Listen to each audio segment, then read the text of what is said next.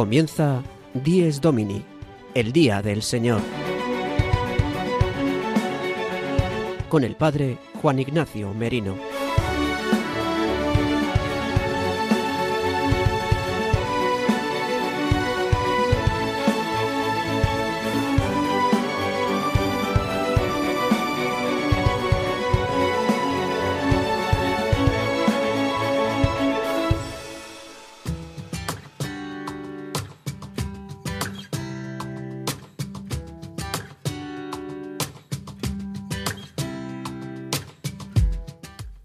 Buenos días, queridos amigos de Radio María. Dies Domini, el día del Señor, el octavo día, el día del descanso. La Pascua semanal de la muerte y resurrección de Cristo es el día que hoy celebramos, el domingo. Hoy, 7 de noviembre de 2021, pasados ya un par de minutos de las 8 de la mañana, una hora menos si nos escucháis desde las Islas Canarias, Celebramos el domingo 32 del tiempo ordinario. Rezaremos con la semana cuarta del Salterio y la Iglesia en España celebra hoy el Día de la Iglesia Diocesana. La Conferencia Episcopal Española todos los años en el domingo trigésimo segundo del tiempo ordinario en el mes de noviembre nos invita a recordar y a celebrar que somos el cuerpo místico de Cristo en la tierra y que en la Iglesia local acontece la Iglesia universal. Un día para recordar que no vivimos la fe en solitario, sino que somos una gran familia. Hoy recordamos lo importante que es poner lo que somos al servicio de los demás, ya sea a través de nuestra oración, de nuestra actividad y colaboración pastoral, con nuestro tiempo y también, y muy necesaria, nuestra colaboración económica. Somos lo que tú nos ayudas a ser, somos una gran familia contigo. Es el lema que la conferencia episcopal ha elegido para promocionar este día, en el que dentro de la solemnidad del domingo 32 del tiempo ordinario, recordamos y celebramos que vivimos la fe en una parroquia o en una comunidad local, que a su vez pertenece a una diócesis presidida por el obispo y que en nuestra colaboración tanto espiritual y material son fundamentales para el sostenimiento de la comunidad cristiana. Por eso, en este día, en todas las parroquias de España, se rezará por esta causa, y la colecta será destinada para ayudar a las parroquias e instituciones más necesitadas de nuestra Iglesia diocesana. ¿Qué somos? Somos lo que tú nos ayudas a ser. En la iglesia somos tiempo, somos ayuda, somos apoyo para los demás y somos oración. Por eso el 7 de noviembre celebramos el Día de la Iglesia Diocesana y te pedimos que colabores con tu parroquia para que juntos seamos más. Porque somos una gran familia contigo. Somos Iglesia 24-7, por tantos. Y comenzamos nuestro programa, como siempre, con Gonzalo Grandal, que nos recuerda cómo podéis escuchar el programa Dies Domini y cómo contactar con nosotros. Buenos días, Gonzalo Grandal. Buenos días, Juan Ignacio. Dies Domini, el Día del Señor, lo podéis escuchar en directo a través del dial de Radio María España, en la web radiomaria.es y también a través de la aplicación para el dispositivo móvil. Una vez emitido, estará disponible el podcast del programa en radiomaria.es o también podéis solicitarlo en el formato que os sea más sencillo en nuestros estudios centrales de Radio María España. Y si queréis poneros en contacto con el programa, podéis hacerlo a través del correo electrónico diesdomini@radiomaria.es. diesdomini@radiomaria.es. Muchas gracias, Gonzalo, y en este día, como no podía ser de otra manera, como habéis escuchado ya en la introducción, dedicaremos nuestro programa Dies Domini, el Día del Señor, a la jornada de la Iglesia diocesana, abarcando en nuestras secciones los diferentes matices que nos enseña esta jornada. Y para ello nos lo adelantan en el sumario Sara de Miguel y Gonzalo Grandal.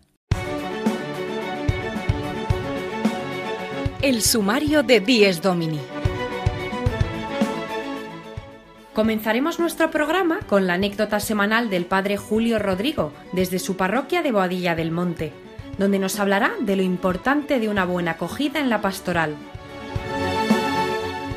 El padre Leocadio Viedma continuará con su sección La liturgia del domingo. En esta ocasión nos hablará de las primeras completas del domingo. Nos visitará el padre Miquel Etaba, profesor de Eclesiología en la Universidad Eclesiástica San Damaso de Madrid, para hablarnos de la importancia teológica de la diócesis a la luz del día de la Iglesia diocesana. En Vivir el Domingo, María Barbero y Sara de Miguel nos presentarán a un voluntario parroquial, que nos hablará del sostenimiento económico de las parroquias. Habrá tiempo, como cada domingo, para las noticias de actualidad con Belén Argüello, para la música con una canción que nos trae Gonzalo Grandal y para meditar la palabra de Dios de este domingo. El padre Miguel Benito nos ilustrará al final del programa con los santos de la semana.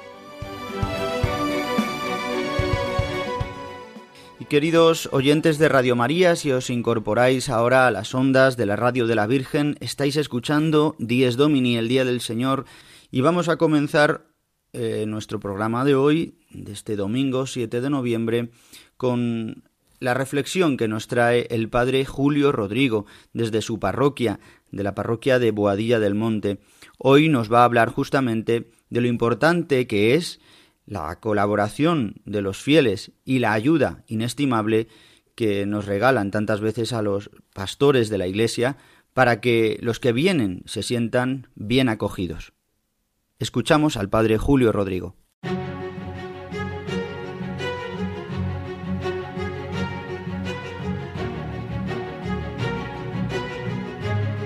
El domingo desde mi parroquia. Una reflexión a cargo del Padre Julio Rodrigo.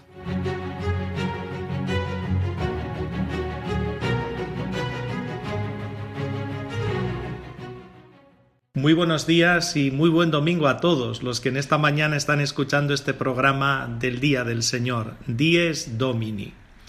Miren, hace unos días se estropeó una máquina que tenemos aquí en la parroquia Cuentamonedas.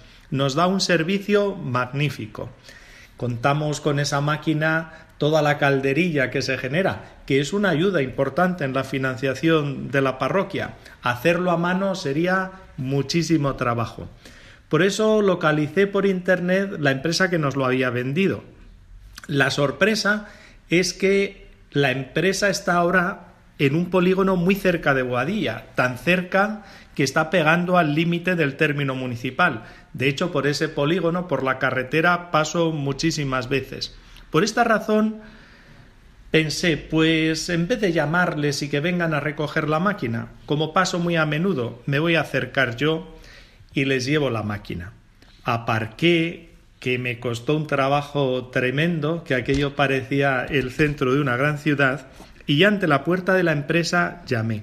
Cuando me abre, uno de los empleados me dice, pero padre, qué alegría, padre Julio, además me llamó por mi nombre, qué alegría, si usted me casó hace ya unos años. Bueno, yo le dije, no me digas, pero qué casualidad y además muy orgulloso me dijo, y que sigo bien casado. Perfecto, perfecto, le respondí. Una alegría, desde luego. Por algunos datos que me dio, me acordé de ellos. Se le veía muy sonriente. Estuvimos hablando un rato de él, de su mujer, de sus hijos, ya adolescentes. Y fue un encuentro muy agradable. Le dejé la máquina reparar, me tomó los datos y me dijo que ya me avisaría cuando la tengan reparada. Esta anécdota de ir a algún sitio y que me encuentre con alguien que yo he casado o con padres que a sus hijos les he bautizado, que esto me pasa muchísimas veces, porque yo creo que ya en alguna ocasión les he dicho que esta parroquia es muy grande y sobre todo que tiene un atractivo para bodas y bautizos tremendo. Vienen de todas partes, no solo de Madrid, sino también de los alrededores y algunas veces nos sorprende que vienen hasta del extranjero.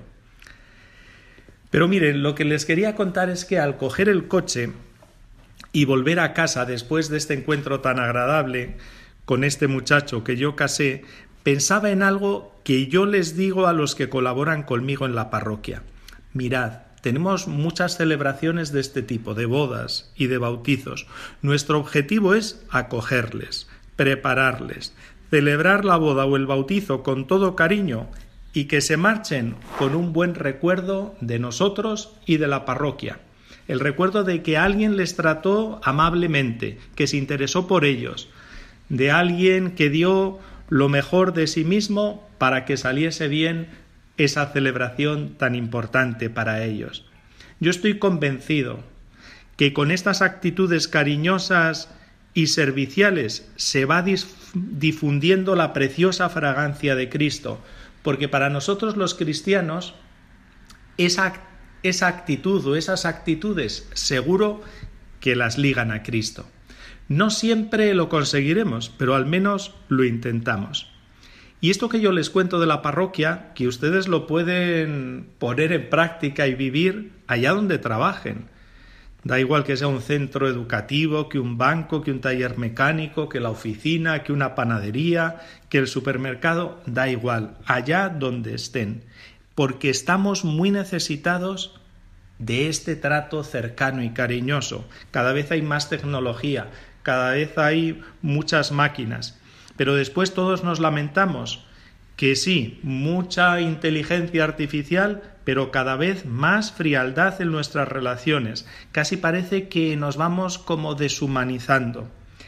Y también es evangelización esta humanidad en hacer todas las cosas. Habla Cristo a través de nuestra vida, créanselo, a través simplemente de una sonrisa, de una dedicación a una persona, de un trato amable y generoso. Habla Cristo. Y se lo vuelvo a repetir, que para los que somos cristianos estemos convencidos que cuando actuamos así se llevarán un recuerdo cariñoso de nosotros. Pero seguro que esas personas ligan ese recuerdo a Cristo, a nuestra fe en Dios. Nada más, que les deseo un feliz domingo y nos volvemos a escuchar la semana que viene.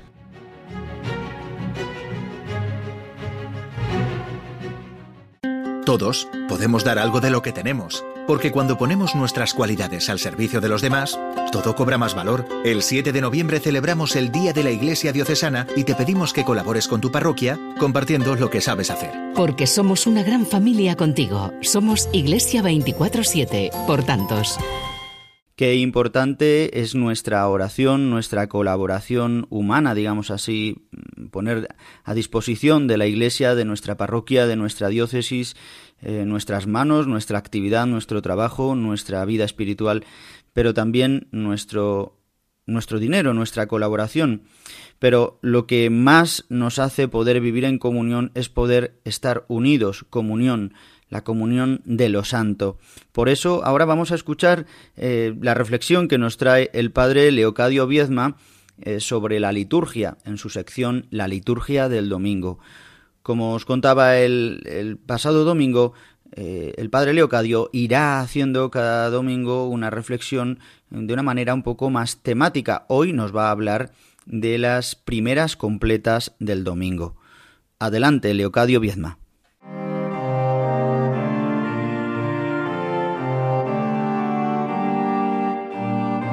La liturgia del domingo, una sección realizada por el padre Leocadio Viedma.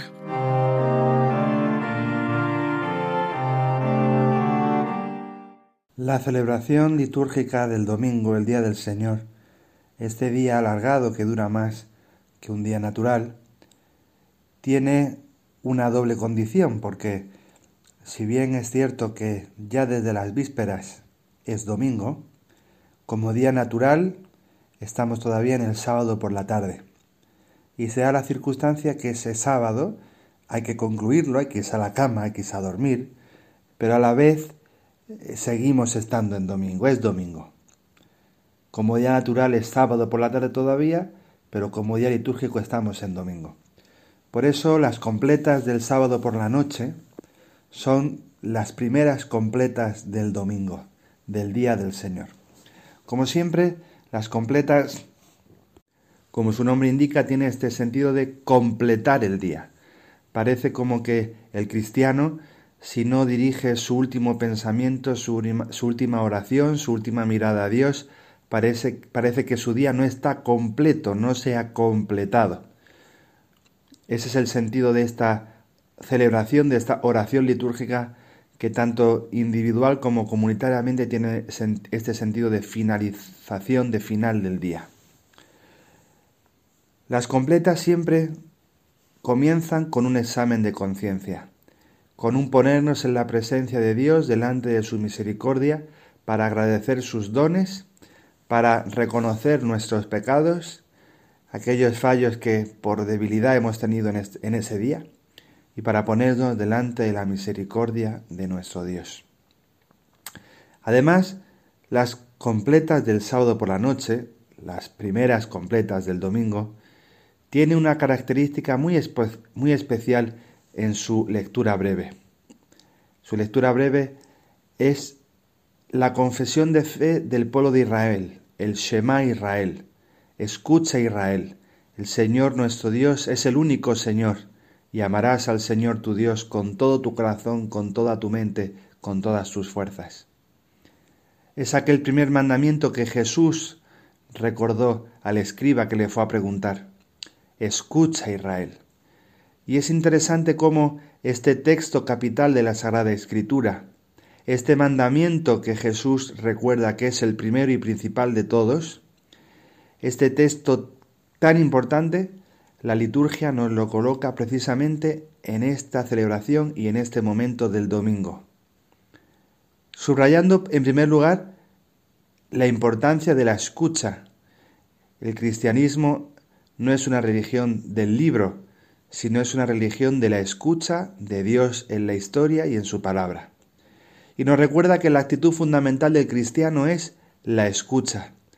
Escucha de la palabra, que ciertamente resonará con fuerza en la Eucaristía dominical, pero escucha de la palabra que resuena en el corazón en cada momento, con tal del que el cristiano tenga ese corazón y esa conciencia sagrario de la persona, como nos recuerda el Concilio Vaticano II, tenga ese corazón y esa conciencia abierta a Dios. La palabra de Dios siempre hace eco en aquel que quiere recibirla. Además, este texto capital nos pone de cara a lo que es la vocación del cristiano, la vocación del amor. Amarás al Señor tu Dios. Y nos Abre, por supuesto, al amor al prójimo y al amor a uno mismo. Amor a Dios, amor al prójimo, amor a uno mismo. Es decir, amor, vivir en y para el amor. El cristiano está llamado a vivir en el amor.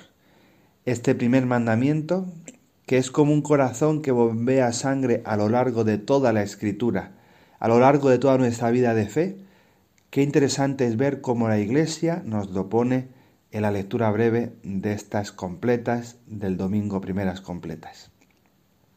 Hermanos, amigos, queridos oyentes de Radio María, que esta celebración inserta en el domingo nos ayude a escuchar cada vez más y mejor la palabra de Dios y a entrar con una disposición generosa en el precepto fundamental del amor. Feliz domingo.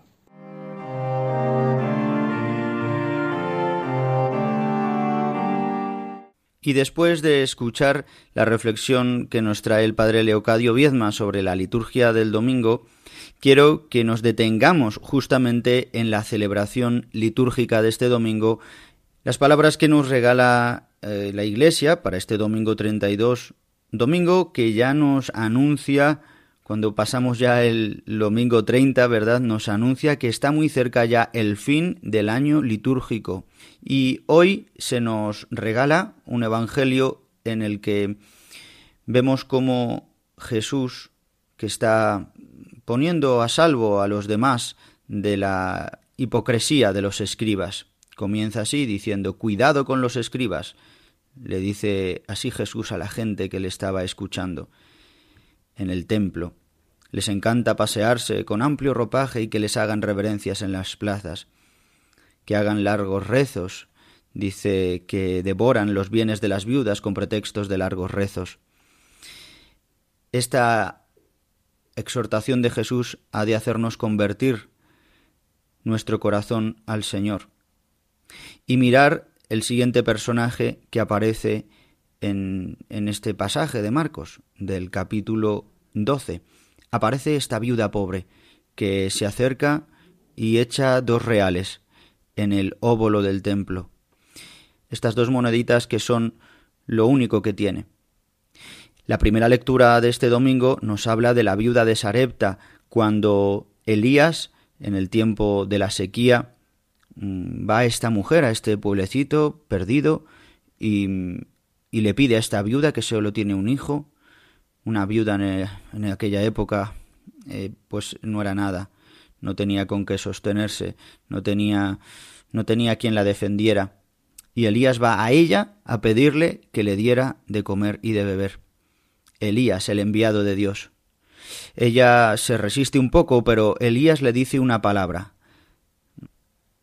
Dice, la orza de harina no se vaciará, la alcuza de aceite no se agotará hasta el día en que el Señor envíe la lluvia sobre toda la tierra. Esta profecía que hace Elías, la viuda la cree. Va y hace el pan con, lo, con la última porción de harina que tiene y el poquito aceite que, que le quedaba en la alcuza. Se fía, igual que esta viuda pobre del Evangelio, que se fía de Dios dándole todo su ser. Estas palabras hoy nos han de ayudar también para celebrar justamente este día de la jornada mm, de la Iglesia diocesana. Es decir, dando es como recibimos, entregando nuestra vida en todos los sentidos es como podemos experimentar el amor de Dios. Y no solamente de una manera material que muchas veces pensamos, sino dejando que Dios actúe en nuestra vida, dejando que nos eh, toque en lo más profundo, haciendo que podamos eh, entregarnos como Él lo ha hecho dándonos a su Hijo Jesucristo muriendo en la cruz. Él nos da la capacidad de poder nosotros también entregar toda nuestra pobreza y recibir todas las gracias que se llenan en esta alcuza de aceite y en, en esta harina abundante que nos da.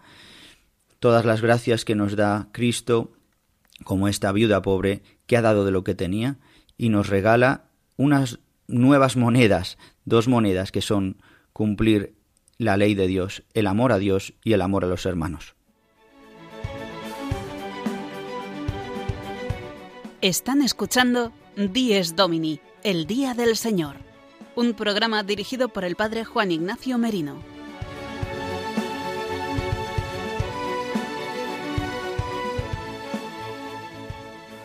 Hoy nos acompaña en Dies Domini el padre Miquel Etaba para ayudarnos a comprender desde la visión más teológica qué significado tiene la jornada que hoy celebramos, la jornada de la Iglesia diocesana.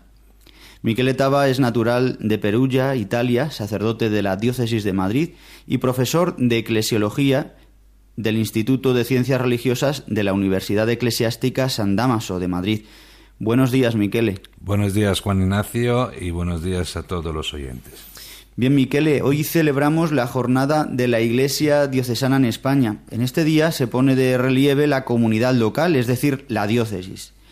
Para comenzar, Miquele, cuéntanos, ¿qué es una diócesis?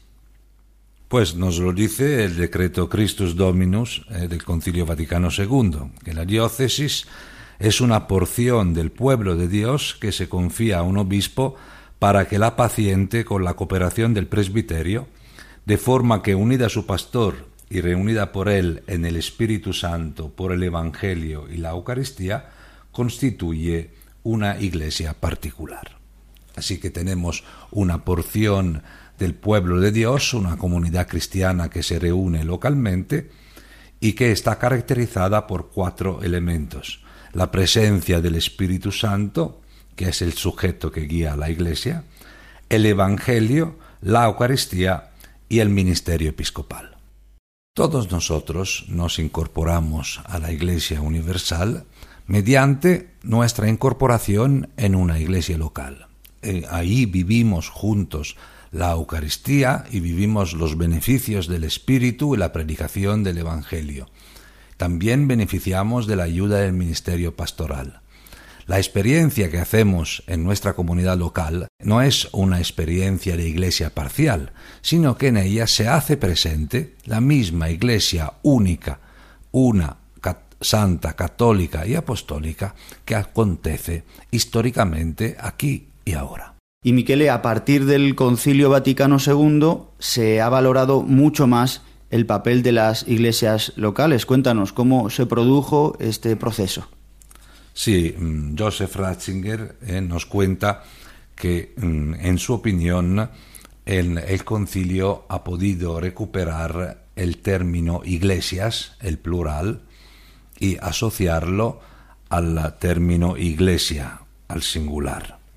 Porque es un progreso esta recuperación del concilio. Porque el concilio Vaticano I había afirmado el primado papal, pero la interrupción abrupta del concilio por la invasión de las tropas de Piemonte en Roma había impedido completar los documentos, sobre todo eh, colocar el primado en el contexto de un documento sobre el episcopado de la Iglesia más en general. Entonces, eh, durante todo el siglo XX se advertía esta exigencia de dar el justo sitio al primado que el concilio había afirmado. Esto también porque se daba eh, se daba, a veces se daba una interpretación maximalista de la doctrina del concilio y que veía las iglesias locales, las diócesis, eh, reducida a meras sucursales o delegaciones papales. ¿no? Entonces, al ver la iglesia como la organización de un Estado monárquico o de, una empresa, podríamos ir en el lenguaje de hoy, ¿no? donde todo está concentrado en el, en el poder central y después hay sucursales que tienen la, tarea de ejecutar. ¿no? El análisis de la eclesiología eh, más antigua, en cambio, eh, nos habla de la Iglesia en términos distintos. La sociedad civil no puede ser el modelo para describir la Iglesia.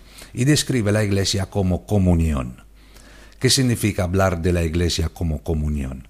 Que la unidad eh, no aniquila eh, los sujetos particulares, sino que los sujetos particulares que constituyen la Iglesia son una riqueza para toda la comunidad. Así se ha hablado de la Iglesia como comunión, como comunión de iglesias locales, se ha revalorado también el papel de los obispos y del colegio episcopal junto con el primado del Papa. La Constitución Lumen Gentium eh, nos dice que eh, las iglesias particulares están formadas a imagen de la Iglesia Universal y en las cuales y a partir de las cuales se constituye la Iglesia Católica una y única. Entonces, la Iglesia Universal no existe en abstracto, sino que se forma a partir justamente de, la iglesia, de las iglesias locales. Es decir, em, en la iglesia local mm, está como, digamos así, unos elementos que son em, de comunión, como la fe, los sacramentos y el ministerio propio de la comunión, que son elementos comunes en la Iglesia universal, pero como decías, también cada iglesia local tiene una riqueza de elementos particulares propios. Sí, dices bien, porque como el mismo decreto nos acordaba, la diócesis se constituye por un único evangelio, una única fe, únicos sacramentos, los mismos sacramentos, y también la figura del obispo. El obispo es una figura muy importante porque con la ordenación episcopal él es nombrado, constituido pastor de una iglesia local, pero a la vez se incorpora en el colegio episcopal, siendo así un instrumento viviente de la comunión con la Iglesia Universal. Comunión eh, une en sí el concepto de unidad con el de catolicidad. Es decir, la comunión no se da como uniformidad, es verdad, tenemos un único evangelio, una única fe, un ministerio de comunión, pero después eh, hay tradiciones legítimas y particulares de la iglesia local que tiene también una relevancia propia. Como por ejemplo aquí en España tenemos una riqueza grande de estos elementos particulares. Claramente todas las épocas han hecho una síntesis este, entre evangelio y cultura que se muestran exactamente en la iglesia local y que atestiguan eh, el rostro católico de la iglesia una. También eh, el teólogo español Eloí Bueno de la Fuente afirma que la Iglesia como acontecimiento trinitario que brota y existe en el misterio de Dios, se realiza históricamente en una pluralidad de iglesia, sin que ello signifique quiebra o ruptura de la unidad, sino un enriquecimiento, ya que son iglesias en comunión.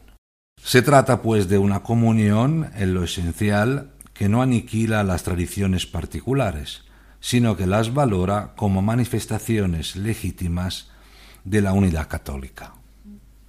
Por ejemplo, eh, yo también al Real España uno puede notar ¿no? los rasgos particulares de esta iglesia tan viva, como por ejemplo em, un amor particular a la Virgen María, unas expresiones artísticas de la pasión del Señor o eh, maravillosos retablos que describen los misterios de la fe.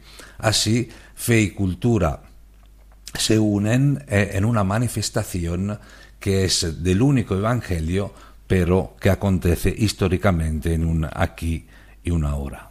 También podemos apreciar, eh, eh, he podido apreciar la riqueza de carismas que ha producido eh, la, Iglesia en España y de santos, ¿no? que han enriquecido la comprensión, y la, comprensión de la fe y el testimonio de la Iglesia universal. Estas diferencias son una riqueza si se mueven dentro de la comunión fundamental.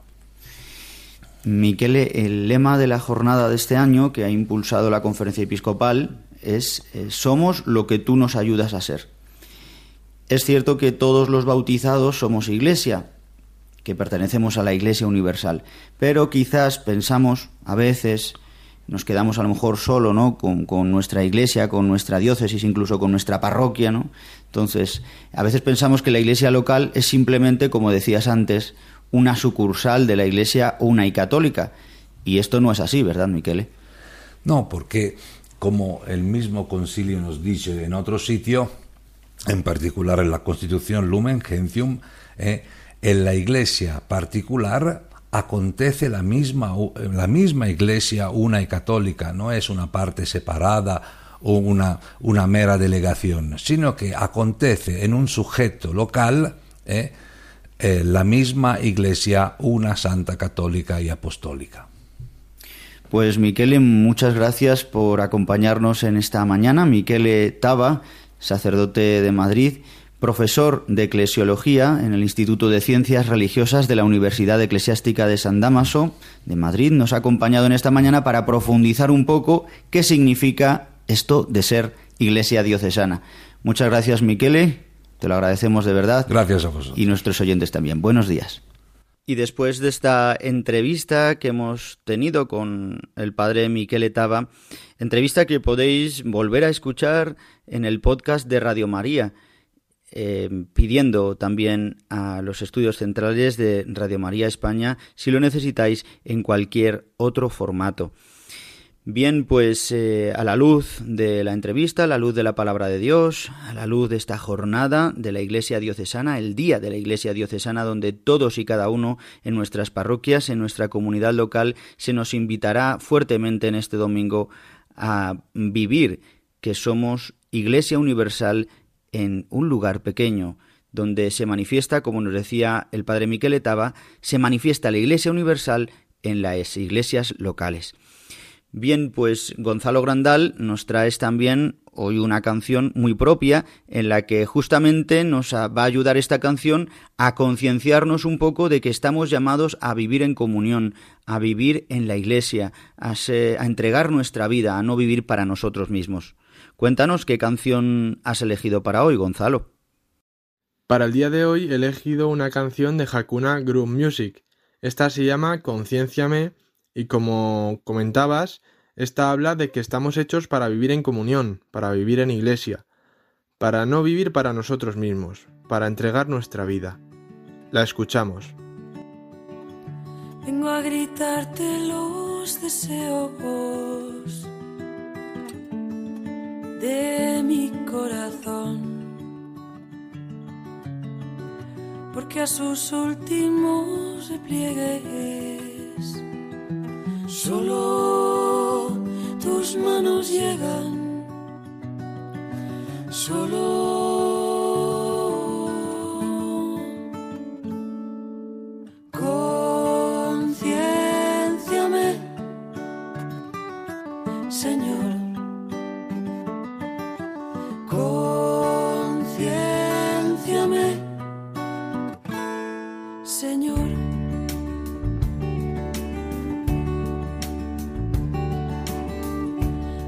amado por mí mismo y no por mis actos, de ser no solo deseado, sino imprescindible para ti.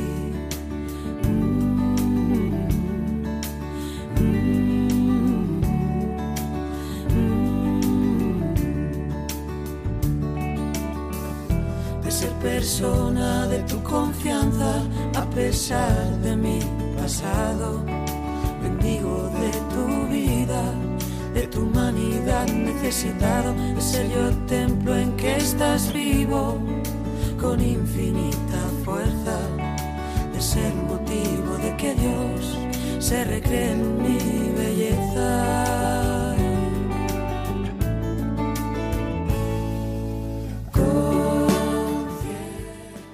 Y continuamos en nuestro programa 10 Domini, el magazín de los domingos de 8 a 9 de la mañana, una hora menos si nos escucháis desde las Islas Canarias. Y ha llegado el momento de dar un repaso a alguna noticia destacada de la Iglesia que nos trae como siempre Belén Argüello, estudiante de periodismo y comunicación audiovisual. Buenos días, Belén. Buenos días. Belén, el mes de noviembre rezamos tradicionalmente en especial por los difuntos, pero además el Papa ha incorporado una intención de oración a través del apostolado de oración. ¿Sobre qué nos pide el Santo Padre que recemos en este mes de noviembre? En este mes de noviembre, el Papa Francisco invita a la Iglesia a rezar por las personas que sufren depresión. Además de pedir oraciones, pide estar cerca de los que están agotados, de los que están desesperados, sin esperanzas, muchas veces escuchando simplemente en silencio. Escuchamos al Santo Padre. La sobrecarga de trabajo, el estrés laboral, hacen que muchas personas experimenten un agotamiento extremo, un agotamiento mental, emocional, afectivo y físico. De ahí la tristeza, la apatía, el cansancio espiritual terminan por dominar la vida de las personas que se ven desbordados por el ritmo de la vida actual.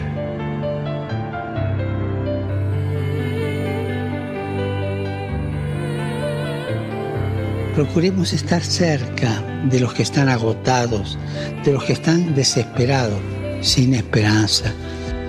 Muchas veces escuchando simplemente en silencio, porque no podemos ir a decirle a una persona, no, la vida no es así, escúchame, yo te doy la receta. No hay receta.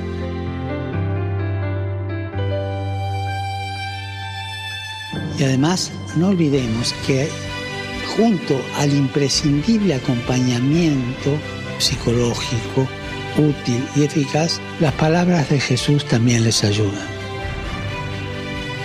Me viene a la mente y al corazón, venid a mí, todos los que estáis fatigados y sobrecargados, y yo os daré descanso. Recemos para que las personas que sufren de depresión o agotamiento extremo reciban apoyo de todos y reciban una luz que les abra a la vida. Y nos hablas ahora de una buena noticia sobre la diócesis de Madrid. La Virgen de la Almudena volverá a recorrer las calles con el lema Esperanza de Madrid este martes 9 de noviembre. La celebración de la Misa Mayor de la patrona de la capital tendrá lugar a las 11 de la mañana en la Plaza de la Almudena, con espacios delimitados al aire libre para evitar aglomeraciones. También destacar que el arzobispo de Madrid, el cardenal Carlos Osoro, ha inaugurado este miércoles 3 de noviembre la Ruta de la Santidad, un recorrido por los lugares en los que reposan los restos de los ocho santos enterrados en la diócesis. La ruta ha sido diseñada de manera conjunta por la Delegación Episcopal para las Causas de los Santos y la Delegación Episcopal de Jóvenes, puesto que es un recorrido abierto a grupos, parroquias, movimientos, pero de manera especial a los jóvenes. La ruta de la santidad pasa por los sepulcros de San Isidro Labrador y Santa María de la Cabeza, Santa Carmen Sallés, Santa Vicenta María López Vicuña, Santa Soledad Torres Acosta, San José María Rubio, San Alonso de Orozco y San Pedro Poveda. Y por último, nos recuerdas algunos datos de la jornada que hoy celebramos. Cuéntanos. Hoy es el día de la Iglesia Diocesana. Un día que la Iglesia quiere recordar que no se vive la fe en solitario, sino que juntos se logra mantener una parroquia apasionada y activa. Desde la Conferencia Episcopal Española se invita a los católicos a ayudar a las parroquias. La Conferencia Episcopal, junto con las 70 diócesis de España, han dedicado más de 44 millones de horas a ayudar a más de 4 millones de personas y ya cuentan con más de 80.000 voluntarios. Porque gracias a la colaboración de los fieles, miles de personas son acompañadas, reciben esperanza y se encuentran con Dios cada día. Con motivo de la Iglesia diocesana, se edita la revista Nuestra Iglesia, una edición por cada diócesis en la que ofrecen sus datos económicos para que el pueblo de Dios esté informado de las cuentas de la Iglesia. También se encuentran los datos de la actividad de la Iglesia en sus distintas facetas celebrativa, pastoral, evangelizadora, educativa, cultural y caritativa social.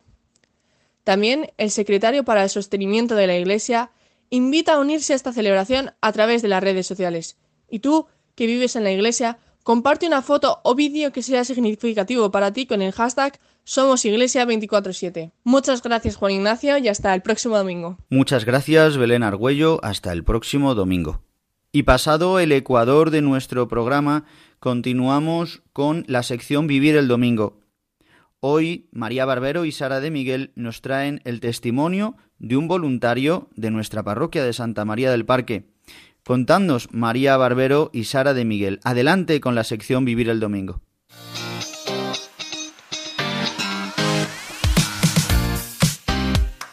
Vivir el Domingo, de la mano de María Barbero y Sara de Miguel.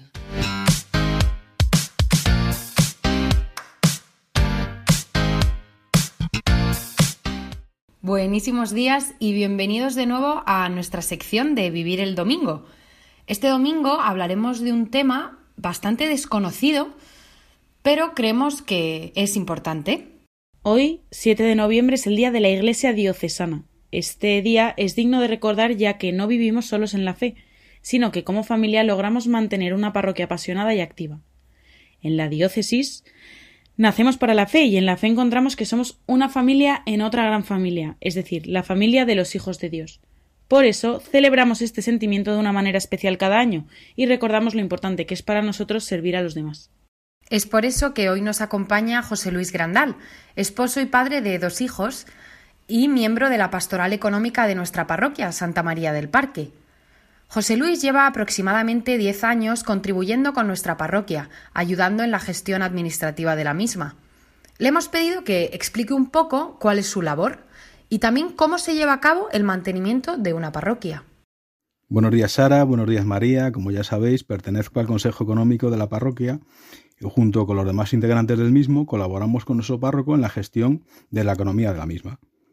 Nuestra labor abarca diferentes actuaciones. Por un lado, elaboramos los presupuestos económicos para poder llevar a cabo todas las actividades pastorales y de acompañamiento que se realizan en nuestra parroquia. También eh, somos los encargados de elaborar los estados contables que posteriormente se consolidarán a nivel del arzobispado integrándolo con el resto de las parroquias, así como también somos los encargados de cumplir con las obligaciones fiscales que le corresponden a la parroquia en relación con el Estado. Respecto a cómo se lleva el mantenimiento de la parroquia, somos los feligreses quienes financiamos nuestra parroquia a nivel interno para desarrollar las diferentes actividades pastorales que se desarrollan en la parroquia y también para el mantenimiento de los gastos corrientes, como son mantenimiento de edificios, suministros, eh, pago de préstamos, etc. Después, a nivel exterior, colabora en otros tipos de proyectos globales como son DOMUN, ayuda a los seminarios, misiones, etc. También, como ya sabréis, colaboran a través del Fondo Común Diocesano para ayudar a financiarse a otras parroquias que tienen menos capacidad económica y que no pueden mantenerse por sí mismas. Aprovechando que tenemos la oportunidad de hablar con una de las personas que lleva la parte económica de una parroquia, le hemos querido preguntar cómo sostiene la Iglesia a los sacerdotes, ya que muchas veces se piensa que quien le sostiene es la diócesis y en cambio no es del todo así. José Luis, cuéntanos un poco. Bueno, las congruas ostentación de los sacerdotes las tienen que pagar las parroquias. Es decir, que somos los propios feligreses de las parroquias los que pagamos las congruas sustentación de los sacerdotes. Como te he dicho antes, hay parroquias que no tienen esa capacidad y es a través del fondo común diocesano con lo que hace frente la diócesis a al pago de esas congruas. Pero en el fondo son las propias parroquias, en este caso mediante un fondo solidario, las que pagan eh, las congruas que sustentan los sacerdotes. Bueno, pues muchas gracias José Luis Gandal por concedernos esta entrevista. Ahora, para finalizar, Sara, cuéntanos un poco cómo podemos ayudar en este día. Pues María, se puede ayudar de diferentes maneras, con vuestro apoyo económico, haciendo un donativo o con una aportación periódica, que de esa manera podrás permitir elaborar presupuestos y mejorar la utilización de los recursos y planificar acciones a medio y largo plazo con vuestras oraciones. En este día no solo se trata de hacer donaciones, ya que también sirven los rezos por vuestras parroquias, porque la oración es necesaria y será el alma de toda la actividad que se realice, con, con las cualidades de cada uno. Cada uno podemos aportar un poco de lo que sabemos, una sonrisa cercana, una mano que apoya a un hombre desconsolado, remangarse cuando sea necesario, acompañar en silencio al que sufre, y por último, con vuestro tiempo, dedicando algo de tu tiempo en la parroquia. El tiempo que puedas, media hora, una, tres horas, lo que se ajuste a tu situación. Perfecto, Sara. Bueno, pues con esto terminamos la sección de hoy. Esperamos que os haya gustado y como siempre, hasta el próximo domingo y que Dios os bendiga.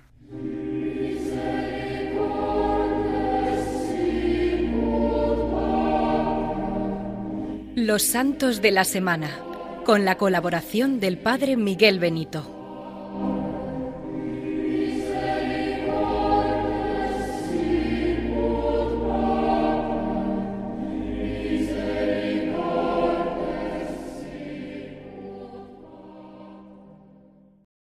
Buenos días a todos los oyentes de Radio María. Os saludamos desde esta sección de los Santos de la Semana. Vamos a celebrar en la semana que comenzaremos mañana a grandes santos, que paso ahora a enumerar. En primer lugar, quisiera fijarme en un beato que celebraremos, cuya memoria se celebrará el 8 de noviembre. Se trata del beato Duns Escoto, monje franciscano de la época medieval, que fue uno de los primeros filósofos y teólogos que defendió el dogma de la Inmaculada Concepción. El día 9 de noviembre celebraremos tres grandes fiestas. En primer lugar es la fiesta de la dedicación de la Basílica de Letrán, de San Juan de Letrán, en Roma, una de las basílicas más importantes que tiene la ciudad eterna. Por otra parte, ese día se celebra la memoria de una santa quizá no tan conocida, pero una santa que profesó una un amor a Jesucristo verdaderamente apasionante. Se trata de Santa Isabel de la Trinidad, monja francesa cuyas experiencias místicas y, de, amor a Jesucristo verdaderamente conmueven el corazón, como demuestran sus escritos. Por otra parte, la diócesis de Madrid, diócesis en la cual tiene su sede en Radio María España, celebran este 9 de noviembre la solemnidad de Nuestra Señora de la Almudena, patrona de la Villa de Madrid. Por otra parte, el 10 de noviembre vamos a celebrar a un grandísimo santo. Se trata del Papa San León Magno, Papa que, cuyo pontificado se extendió durante 21 años y que fue uno de los papas más importantes de la Iglesia.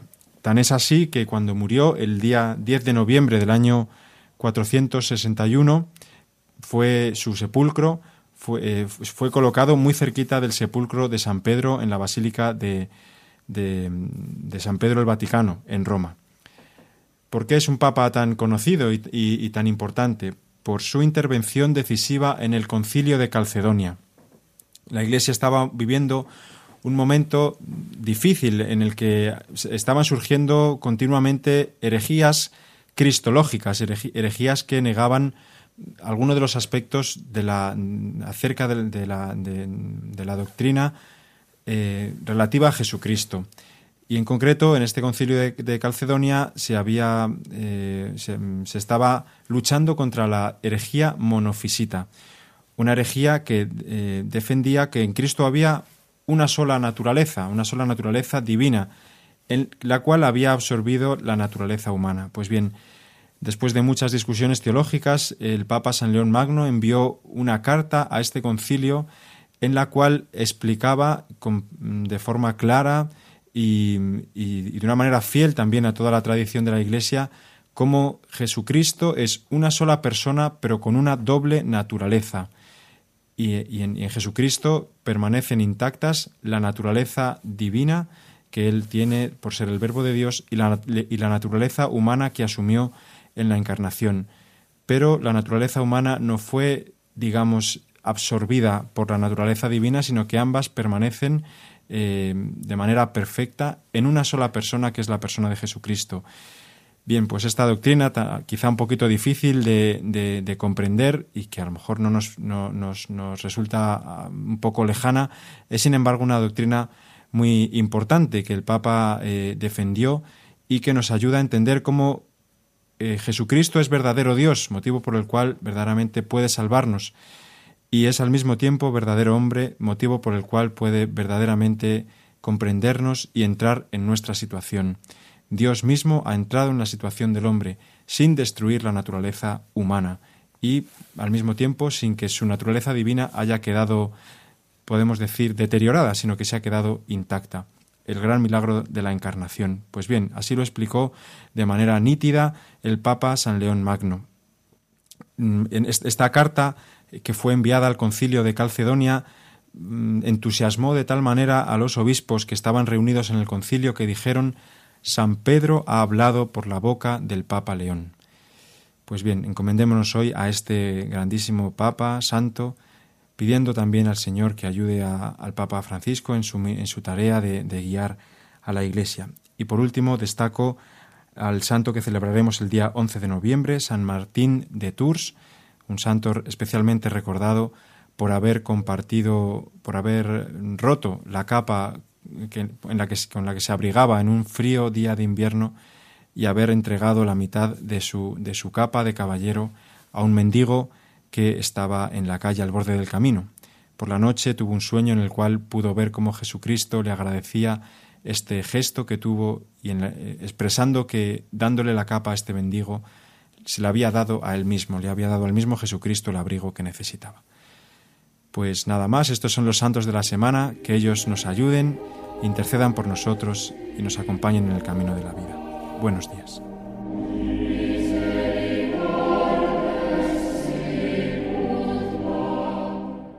Queridos amigos de Radio María, llegamos al final del programa Dies Domini, el magazín dominical de las mañanas de 8 a 9 en el que hemos querido en este día profundizar sobre el Día de la Iglesia Diocesana, con una entrevista al padre Miquel Etaba, profesor de teología, con testimonios y con nuestras secciones habituales. Doy las gracias a los colaboradores y voluntarios que hacen posible este programa. Yo, el Padre Juan Ignacio, me despido de todos vosotros y os recuerdo que podéis volver a escuchar este programa en el podcast de Radio María en la página radiomaria.es y también que podéis solicitar el programa en cualquier formato llamando al teléfono de Radio María o a través del mail diesdomini@radiomaria.es.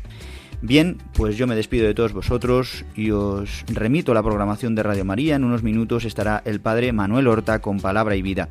Que paséis un feliz domingo lleno de la gracia de Dios y nos escuchamos dentro de siete días. Buenos días.